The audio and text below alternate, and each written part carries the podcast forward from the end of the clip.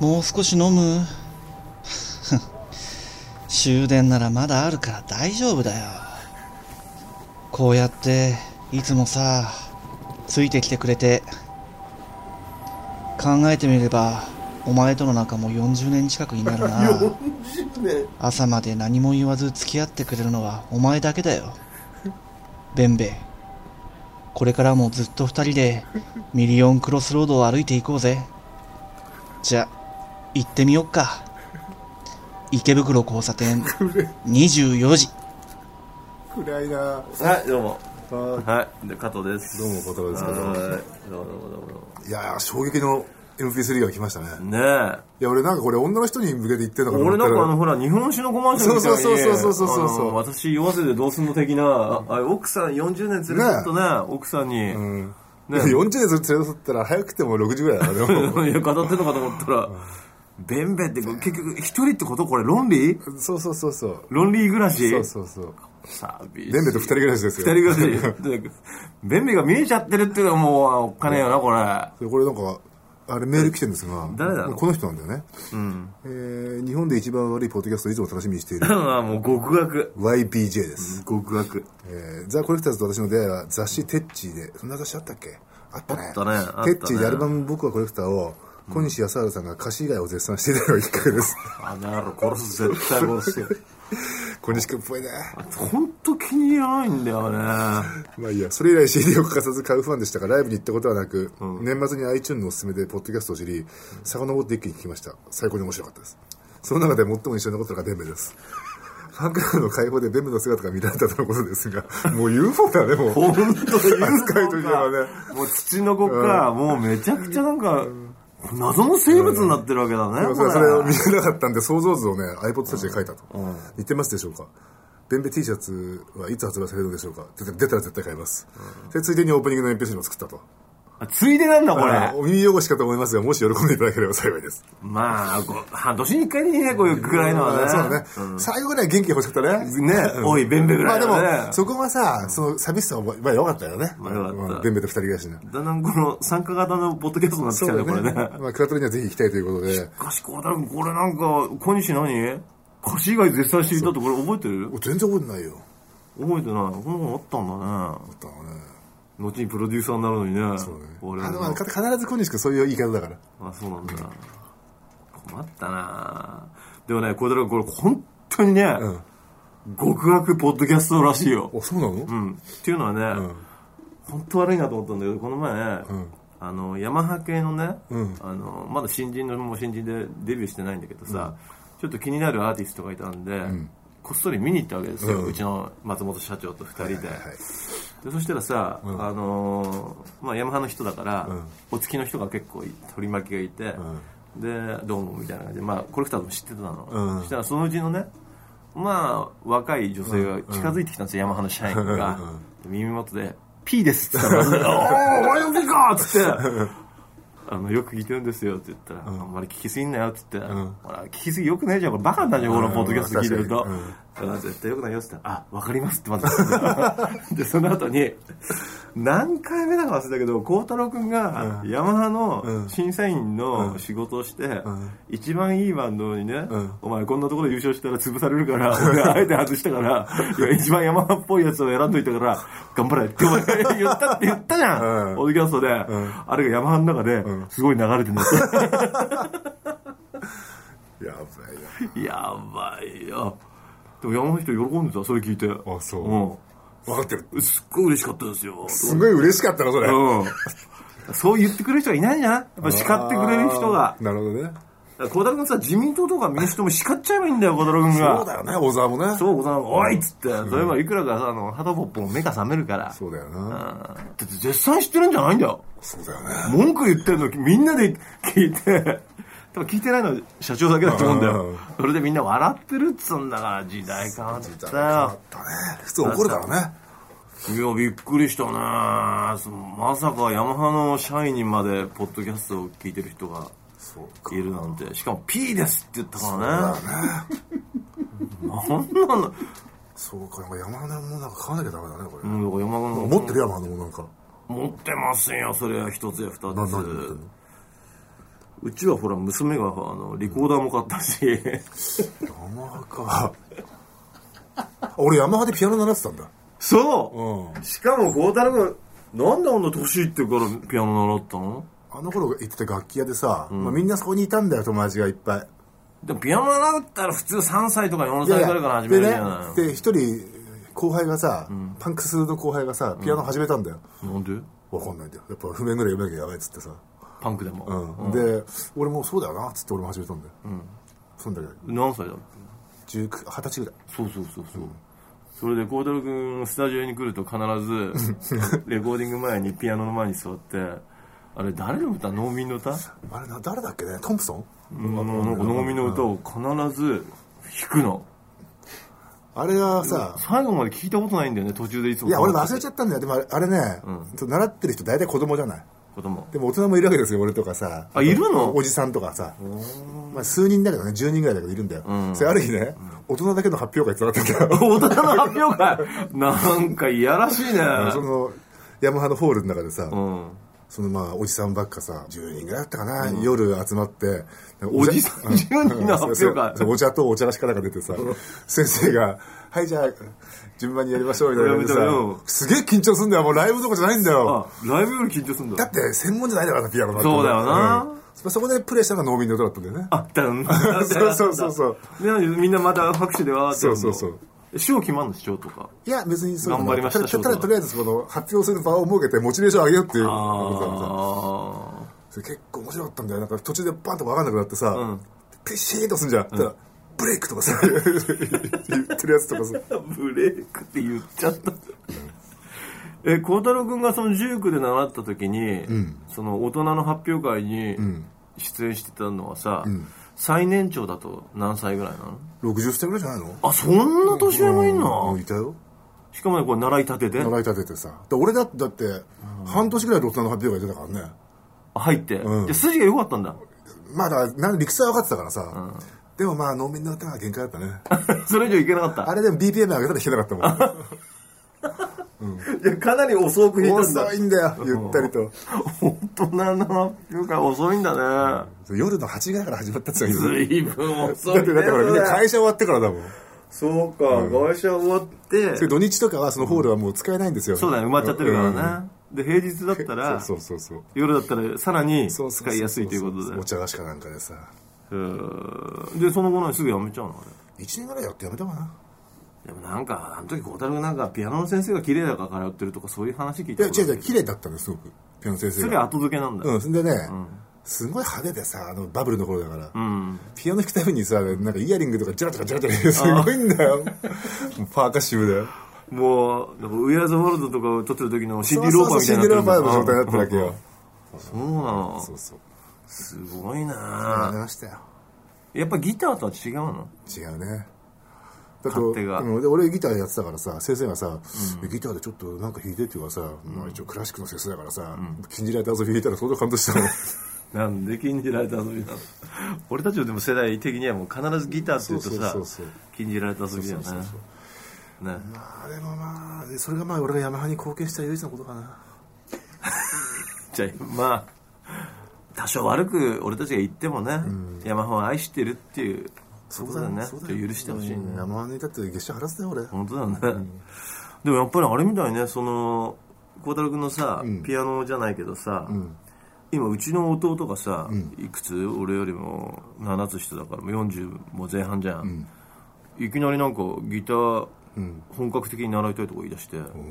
でそういう教室に通い始めたんだよ通通ってんのこうやってんので俺より高いギター散々持ってんのあのレスポールのなんかなんとかだとかみたいなそうするとねやっぱりねこうデンタルベンチャーズの話したじゃはいはいはいはいはいんあれでやっぱいるんだってやっぱいるんだね、うん一番最初もう2万円くらいの本当に安いギターで来たらしいのよ、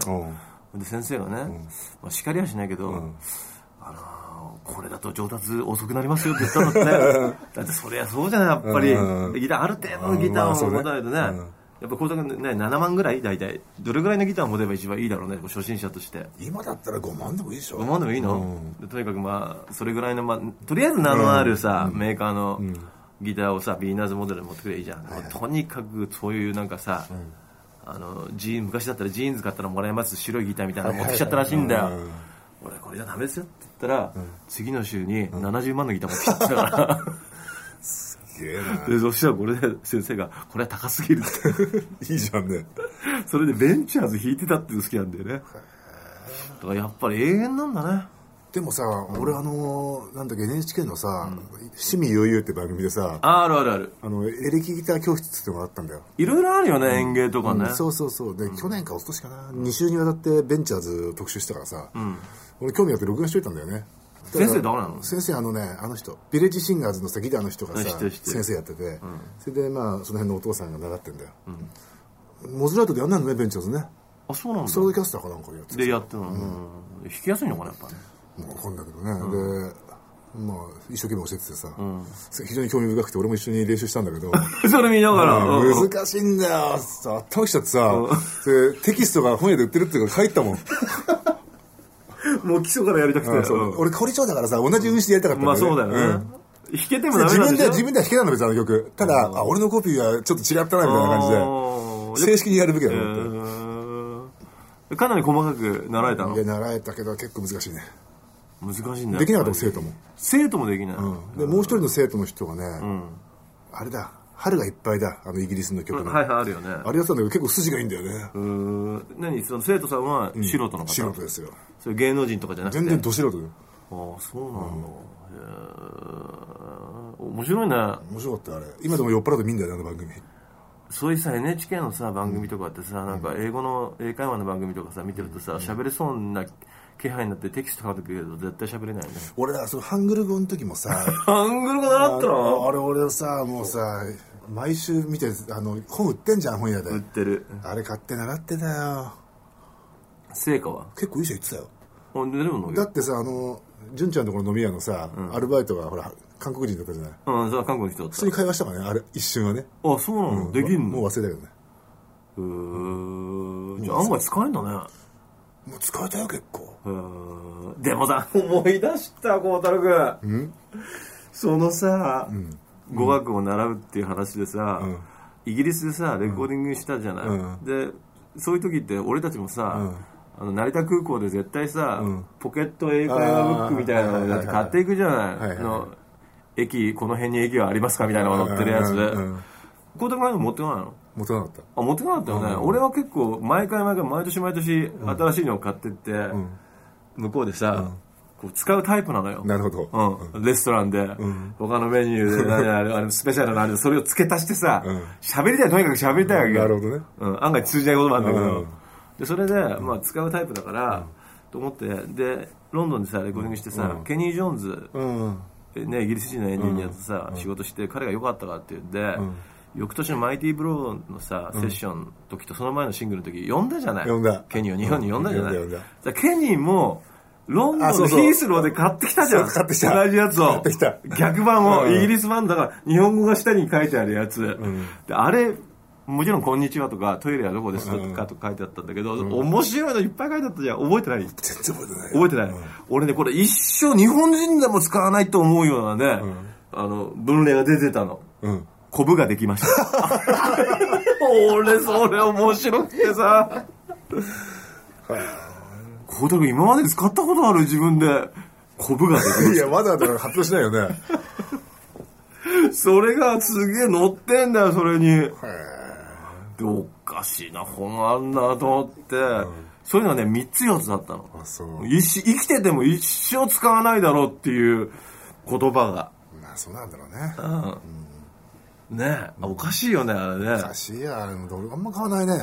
このとこなんか全然そういうの買わないよ大体身振りで何とかするタイプだからねねでもあれじゃない初めて台湾に行く時にうんなんか買ってたよしあれはあれでしょなんか美味しいものとかそういうのを調べるやつでしょ あそっかそあれでに後ろにちょちょっとした付録で付付録でちょっとした そうそうそう挨拶が載ってたんそうだそうそうそうで俺が機内で小太郎君に俺も台湾でライブやるの初めてだし MC 一人でとてもじゃないけど英語で乗り切れるのね辛いから孝太郎君にも手伝ってもらうよって言ったらなんか孝太郎君が後ろの方見ながら台湾語で俺に返してきてたほにゃららほにゃららそうそうっそてうそうで「何なの?」っつったら「冗談はやめてください」そうそうそうそう書いてあるってそういうの覚えてるから孝太郎君も絶対買っていく人だと思ってたいやいや全然全然待って俺あれあれあのレディースコミックとか買ってきたタイプだからさ飛行機でああそうなのえ韓国行った時とかどうしたのオーダーとかさ屋台とかで日本語で OK だよあそうなの、うん大体全然わかんないもわかるうんだから屋台とかは全く分かんないね、英語も分かんないからうあそうだよね何にも分かんないんだよ何にもわかんないよね、まあ、指差し確認がねあで大体でも OK、でおしっこしたいっておしっこの真似したら、こっち来いっつって連れて って帰ったところがドラム缶の前だったんだよね でもそこは何もうトイレ代わりになってんのなってんだよじゃあ素晴らしいメールが届いてますよえービッグウェンズデー現象なんだそれ加藤さん小太郎さんこんばんは浜のハンポコです、浜のね、うんこの前ニュースでビッグウェンズデー現象なるものをレポートしていました、何でも最近水曜日にスーパーや通販の番組の売り上げが伸びたり、皇居の周りをランニングする人が増えたりしているそうで、水曜日はビジネスチャンスの日だそうです知りませんでした、理由としては水曜日を農産業デーとしている企業が増えたということだそうですが池袋交差点24時が水曜日更新であることもこの経済効果に関係しているのではないでしょうかああ多大に貢献してる可能性あるねこれ考えすぎでしょうか、個人的にも袋24が更新される毎週水曜日はまさにビッグフェスで、毎週水曜日は楽しみでしかありません、これからも更新頑張ってくださいではでは夜な夜なさ、池袋の夜を徘徊してるけど、やっぱ水曜日は違うの水曜日は割と空いてるね 逆逆じゃんこれ逆じゃん全く逆の意見じゃんそいやだからさ、家で買ってんだから通販をあそういうことなだからあ家にいるってことかそうそう農産業デーだからさ家に帰るんだよ早くだって学校だって6時間目なかったじゃん水曜日ってそうか俺らの頃はねそれビッグウェンズデーっていうんだ俺たちにだとこのねあのサーフィンの映画をすぐ思い出しちゃうね、まあそうだね確かにねこれでサーフィンとかやんなかった当時、だって子供だからお母サーファーでしたよだからの丘サーファーって、サーファーの格好しててサーフィンやんない人でしそょうそうそうそうただ前も言ったけど78年は、あの東京地方の90%の人はみんなお母さんだったからねえサーフィンファッション流行ったよね、あれやっぱアメリカのなんかこうかっこいい象徴だっいたやもんだねから76年ぐらいからさ、すごくあのアメリカのそういうものがいろいろこう取り入れられてきたでしょ、ん取り入れてきたリーバイスだったりコンバースだったりさ、それのまあなんか一つのピークではあったよねあそうだ ねそのアメリカのねあの76年からこのメイドイン USA って本がすごい出てさ、お本当、うんあの辺りからこうポパイにに代表されるあのあがーなさるほど始まっていくわけだよアメリカのね、そういうそうそうそう若い連中がやることそうそがうそうすごいかっこいいってねでもこの前の東京オリンピックもスノーボードのアメリカチームかっこよかったないやこの間はみんなアメリカおしゃれだったねあれかっこいいわあれ俺でもやっぱ腰パンもう絶対ネクタイ緩めるわそうだね、俺出ててもうん緩めるだってあれがだってあのスノーボードの世界ではユニフォームでしょこだろうどちらかといえばまあだからさ、そのスノーボードをねオリンピックにした瞬間にもうあれは覚悟しなきゃいけないあそうか覚悟しなきゃいけなかったんだよ本来ねね全世界がね、だってあっちの方が清掃なんだからさあんだけダサきゃ崩すよ ねはっきりそれうんあの本音としては本音としてはそうだよねあんなさなんか あんなのだって孝太郎君俺たちのさ、あれだよ幼稚園行ってる頃の制服と変わんないよあんないのやそうだよしょぼくてじゃないいやだからねベージュのジャ難しいケよねットでさ、この問題難しいですよ、までもさ、あれだよね、小田君ね、あの、ほら、イギリス代表がさ、なんか、ポール・スミスがデザインしたりとかさ、そういう、結構かっこいいじゃん。日本は案外ダメだよなあ、日本ダメだね何あれねえ。あそこから改善してほしいよね。そうだねちょっと問題あるねあれね、うんでもスノーボードは本当かっこよかったな。俺びっくりしちゃった。まあねえー今後のザ・コレクターズ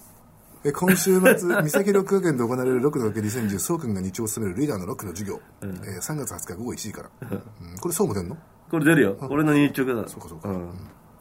えー、コートルなんとかバンド、ザ・ビザルメンのライブは新、えー、3月25日、新大都フィーバー、ツイストチャオイン東京。これ孝太郎君なんかさ、アンコールでさ、あのキーナコホテルの,、あのボーカルの支配人と、デュエットしてくれって本当じゃあ銀行でいいよ。銀行すんのデュエットだったら銀行でしょ銀行だよな、じゃあ銀行ちょっとデュエットそうだねやりましょうよえー、ザ・コレクターズニューアルバムの4月7日、青春ミラー、過去君を思う長い午後、はい発売です。発売もうすぐじゃんね。まだ作業終わって ないんだよそうだよね。このポッドキャスト撮ってす 正ごい正直な話で正直な話ね。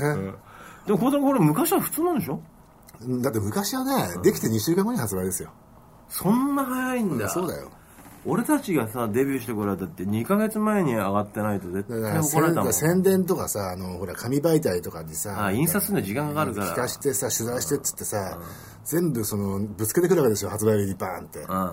んなことやるからさ、ざコンビニ行っても全部表紙同じ人なんだよ、。あそういうこととそういうことね、結局はそうそうそう。でも今考えてみたらさあれだよなあのデビュー当時とかってさそういうのさ、いちいちさなんかこうインタビューとかもさ真面目に答えてたじゃん、まあね。ボスのエフェクター使ってましたよみたいなさそうそうだね。でもさなんかさロッキンとかさ、副編やってた中本、あいつとか散々偉そうなこと言ってて最後はトマト職人になってっからねそうだよでも結構ね、俺昔のね、インタビューとかね、読み直したらね、ギターマガジンとかでね、まずね、ギターマガジンだよ。すき焼きについて語ってたし。 で、あとね、ローファイが流行った時に、ローファイは知らないよ、俺、チューハイだもんっつってるって。 そうそうそうそそうだったんだよねれそれ覚えてるでも一番俺面白かったのはね、あのね、サウンドレコーディングマガジンとかがなんかすごいとから硬い雑誌だったなあギター今ギターマガジンだったかな、いやギターマガジンだと思う、あの小西君それから小西君プロデュースのうんナンバーファイブで、なんか知らないけど孝太郎君が俺の歌詞について 語語ってんだよね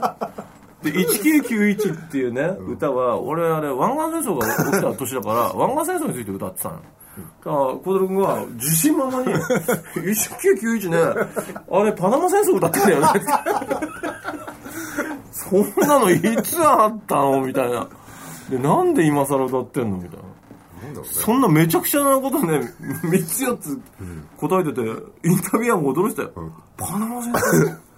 結構かましたよ。かましたっていうか、なんかすごかったな、インタビューね。俺今までであのインタビュー一番好きかもいや。でも結構、だから同業者のさ、人とかさ、インタビュー最高でしたって言われないよく。そう言 われるだってひどいインタビューとかあったじゃんリーダーとかもさ、これ人はなんで今売れないんですかねって言ったらさ、お前ね俳優の息子が歌ってるわけじゃねえんだよとそうかさそうそうそうそうそそう。れめちゃくちゃあってめちゃくちゃなんだよなこの前さでもさこれとかもすっごい懐かしい話聞いてさ、ちょっと昨日燃えたときめいたんだけどさ、あのさ何年か前にさ大雪だったっけあの大晦日でさ、年越しライブオンエアでやったじゃんやったねねあやでったニートビーツかなんかがさ、カウントダウンややるるやるやるやるいつ何年前かだから結構前だよ俺で俺たちがさカウントダウン前だったんだよ、でカウントダウン前で今日綺麗に開けてカウントダウンで渡さなきゃいけなかったんだそねうそうそうそうそうでもちょっと押してたっていうのもあったし案外俺たち意地悪だからニートビッツにカウントダウン転換時にやらせようとして 演奏10分ぐらい押して、ちょうど転換してる時に真鍋が出てきて「ハッピーニューイヤー!」したんだよね そういう意地悪したじゃん、うんであの後が、えっと、ニートビッツの後はプライベートだったの、だからプライベートの信原がね、カンカンに怒ったらしいよあ本当、うん加藤、殺すとか言って走ったよ。俺ね、それを、あの、レッドクロスのイカちゃんだよ。イカちゃんに打ち上げたんだって。あいつ許せない、今度だって絶対ぶっ飛ばす、殴るって言ったんですよ。そしたらイカちゃんがいいこと言ったよ。やめとけよ、あいつでかいぜ。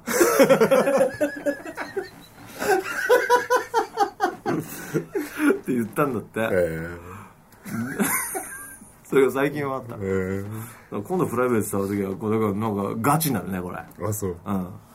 まあ仲良くやってるじゃないですかあれからでもそうそうそうそうあれからねあの名古屋で会ったりしてねねうん、古いギターの話したりしてすっかり仲良しなんまであよろしくお願いしますよでも仲が良ければいいほどなんかこう面白いもんで喧嘩するよね夫婦と一緒でね、まあ仲良くやってくださいよもうねめんどくさいな嫌 ですよえーっとですねえー、なんだ仙台と盛岡に行くんですねまたね、いきますえー、4月3日が仙台4日が盛岡これは2回目だねこのツアーとして行くのはねちょっとなんかいろいろ告知あってめんどくせえな、これ。なんか、 見てもらった方がいいんじゃないのホームページだって。まあ P の人なんてさ、お気に入りにコレクターズのとこ入れとけばさ、すぐ見れんだよ。あんま入れてねえのかなお入気れなにさ入いりによ。まあ4月一応クワトロね、5ストーリー6章、4月25、5月36、27、725、829。すべて日曜日17時開演。そうで5月30日は孝太郎君の誕生日だから絶対に外してはいけないこれが、だから、動員が悪かったら、俺もいじけるってそういうのは有名な話だからね。有名な話、もう今やえー、5月ですか、長岡がクラブダイヤモンドホールのイベント出演。シナドロケッツ、プライベート。日あ曜日、岡こう松プライベートとここでも心を分かち合わないといけないオッケーニートビーツもねえんだみんな知り合いなこれそうだねねえー、何まだあんの、はいは ?T いメール受付中。あっせけぶくろ24アットマークボイス -web.net。よろしく。あの、何度も言うけど、そこら中で「P です聞いてます」みたいなの多くてねこの調子で、ね、P を増殖させたいですねそうですね。よろしくお願いします。ねじゃあお別れのご挨拶はい。ドゥダダウラ。ドゥザダウンロード池袋交差点24時。